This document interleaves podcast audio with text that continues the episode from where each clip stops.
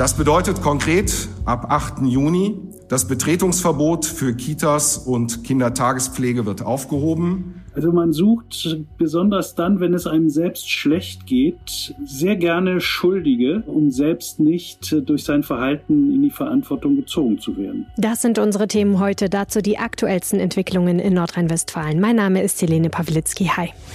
Coronavirus in NRW. Die Lage am Abend.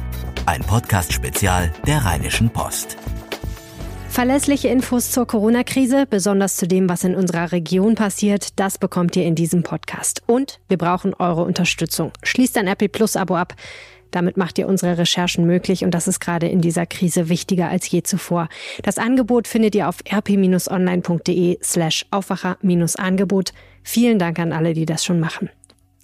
Kita-Eltern atmen auf. Ab dem 8. Juni sollen alle Kinder in NRW wieder in ihre Kitas und die Tagespflege zurückkehren können, in einem eingeschränkten Regelbetrieb. Das kündigte Familienminister Joachim Stamp von der FDP heute an. Das Betretungsverbot für Kitas und Kindertagespflege wird aufgehoben. Die bisherige Notbetreuung wird aufgelöst.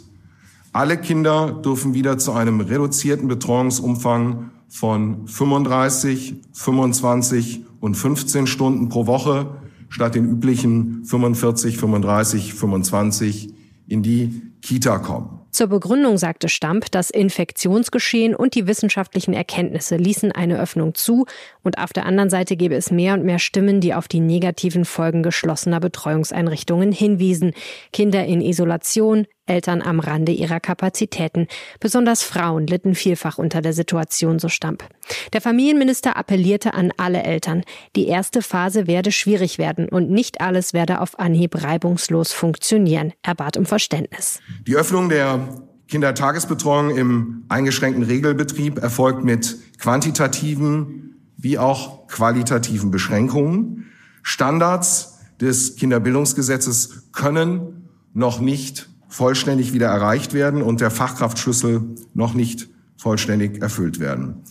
Das nordrhein-westfälische Familienministerium hat aber klare Standards für den eingeschränkten Regelbetrieb definiert.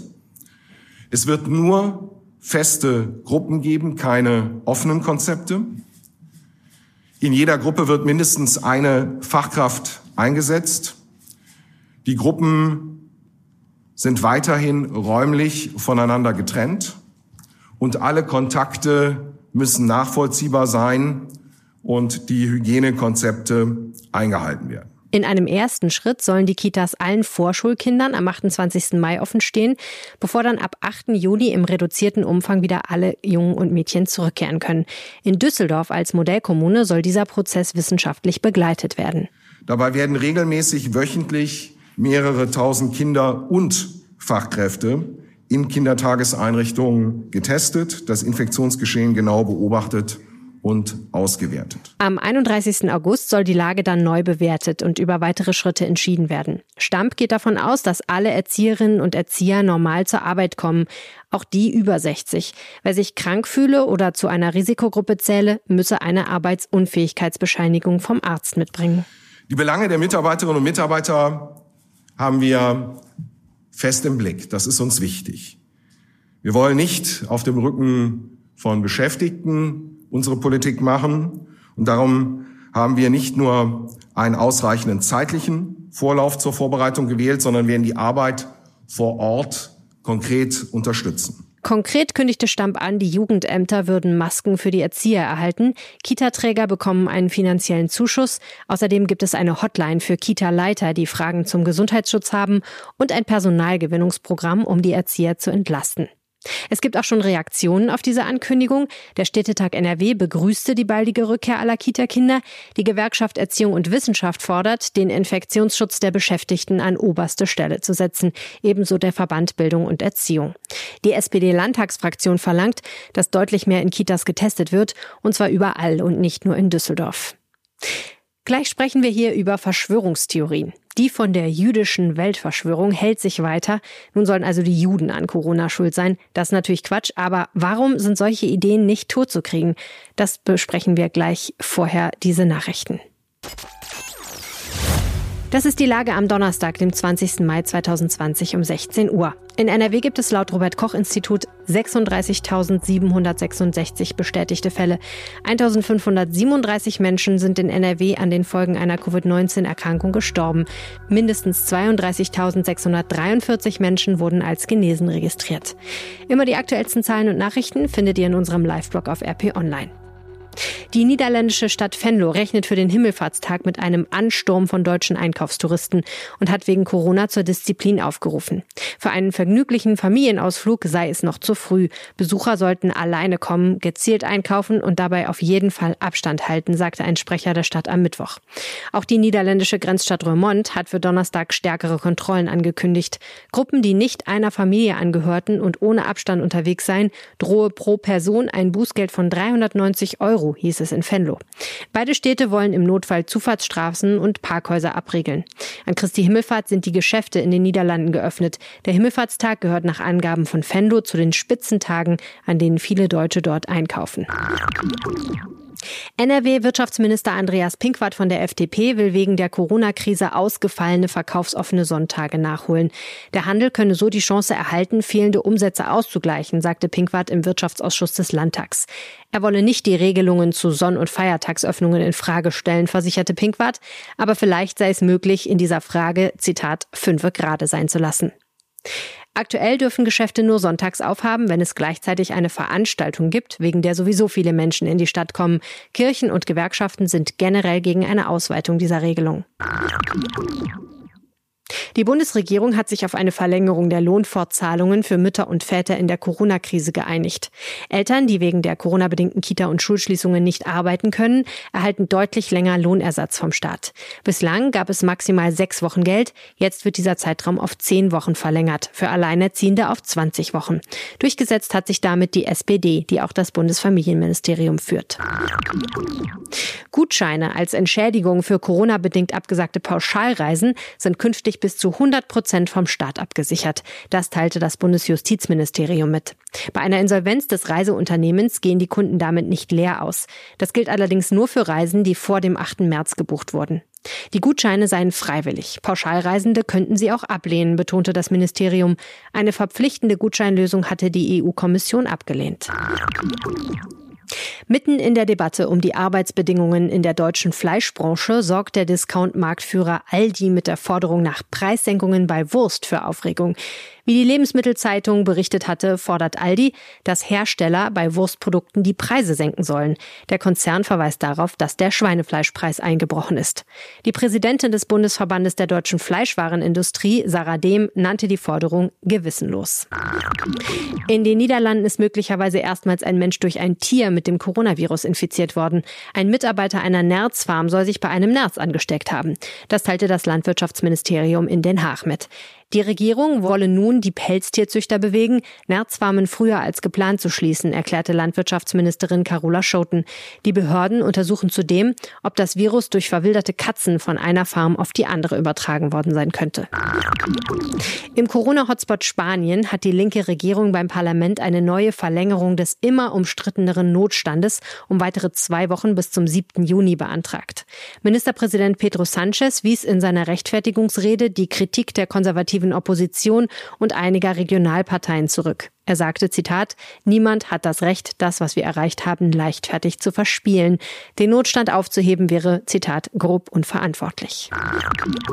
Unbekannte haben am Dienstag ein Seniorenpaar in Hürth mit einer doppelten Betrugsmasche um sein Vermögen gebracht. Der erste Betrüger gab sich am Telefon als Enkel aus. Er behauptete, aufgrund einer Corona-Erkrankung dringend Geld für Medikamente zu benötigen. Daraufhin hob das Paar sein gesamtes Vermögen ab, einen mittleren fünfstelligen Betrag. Dann rief ein zweiter Betrüger an und gab sich als Polizist aus. Er erklärte der Frau, dass sie gerade kurz davor stünde, auf einen Enkeltrick hereinzufallen. Die Frau übergab das Vermögen daraufhin einem Unbekannten, vermeintlich um es in Sicherheit zu bringen. Jetzt sucht die Polizei Zeugen. Mehr dazu lest ihr auf RP Online. Die Alles ohne Strom-Tournee der Toten Hosen ist abgesagt und wird auch 2021 nicht nachgeholt. Das teilte die Band mit. Man habe für eine mögliche Verlegung alle Optionen geprüft, sei dann aber an organisatorischen Problemen gescheitert.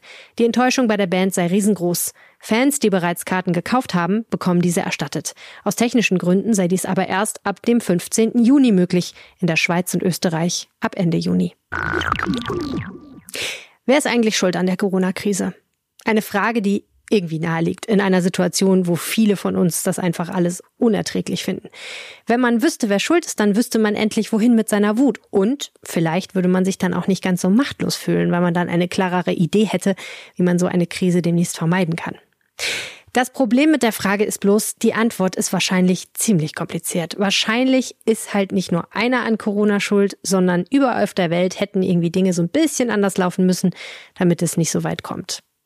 Weil einfache Antworten aber viel besser auf Transparente für Demonstrationen passen und auch viel besser in einen Tweet oder einen Facebook-Post, kursieren aktuell reichlich Verschwörungstheorien. Und auch ein alter Bekannter aus diesem Bereich ist wieder aufgetaucht. Die jüdische Weltverschwörung. Klingt wie Satire, wie ein schlechter Witz, ist aber leider wirklich so. Es gibt Menschen, die verbreiten wirklich die antisemitische These, Juden wären schuld an Corona. Dabei ignorieren sie nicht nur, dass es in Israel selbst deutlich mehr als 16.000 Corona-Fälle gibt. RP-Politikredakteur Gregor Mainz hat über das Thema nachgedacht. Herr Mainz, woher kommt dieses Gedankengut? Dieses Gedankengut existiert seit Hunderten von Jahren.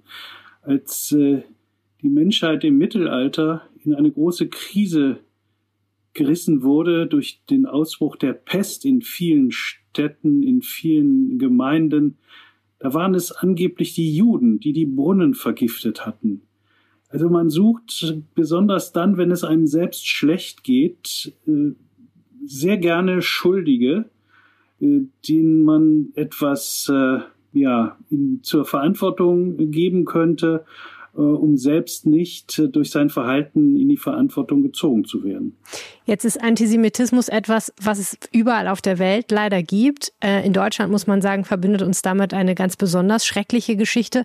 Umso erstaunlicher ist es ja eigentlich, dass es dieses Gedankengut auch weiterhin, auch nach dem Zweiten Weltkrieg und nach dem Holocaust noch gibt in Deutschland. Ja, das macht sich ja auf den Straßen bei den Protestaktionen gegen die Auflagen im Zusammenhang mit der Corona-Krise auf, auf sehr perfide Art und Weise deutlich, indem immer mehr dazu übergehen, sich äh, gelbe Davidsterne ähm, an die Kleidung zu nähen, auf T-Shirts zu drucken, sich äh, Pla Plakate umzuhängen mit dem großen gelben Stern, auf dem in derselben Schrift, wie es die Nazis damals gemacht haben, als sie die Juden aus der Mitte der Gesellschaft äh, ausgeschieden haben, ähm, wo früher Jude stand, steht jetzt ungeimpft. Das kann ich mir vorstellen, dass das gerade bei Holocaust-Opfern als nicht tolerierbare Entgleisung angesehen wird.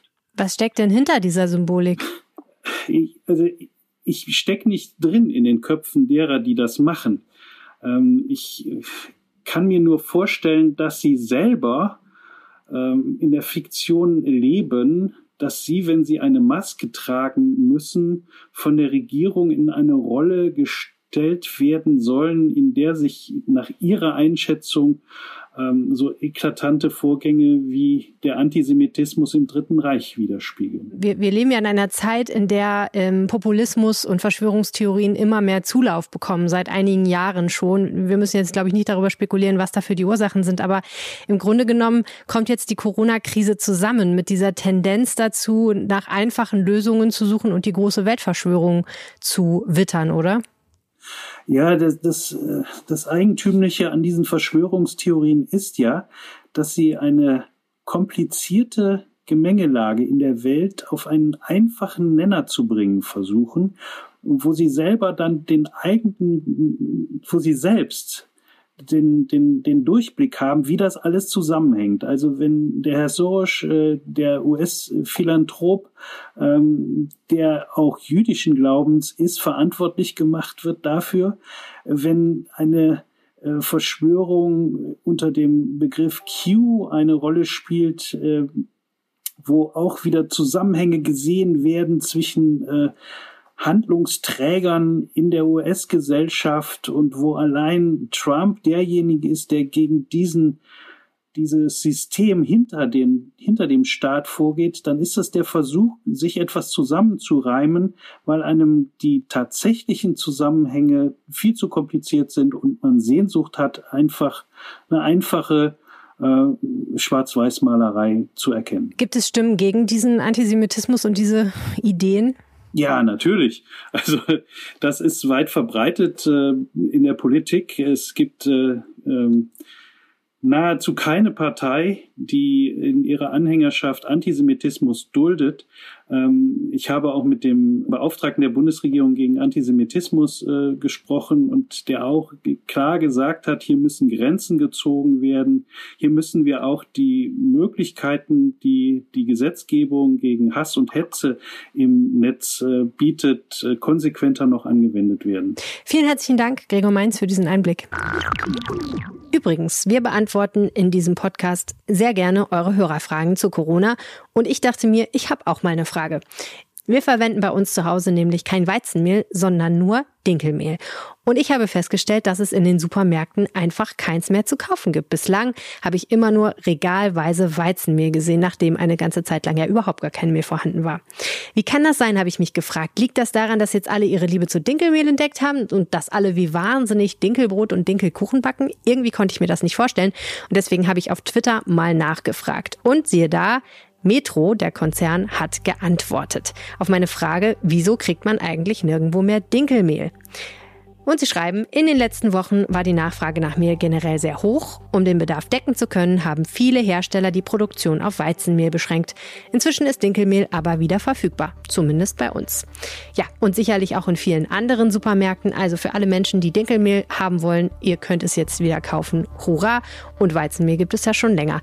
Falls ihr was Schönes backt, schickt mir gerne ein Foto an helene.pawlitzki.rheinische-post.de. Ihr könnt es auch auf Twitter schicken. At Helene Pawlitzki ist mein Handle.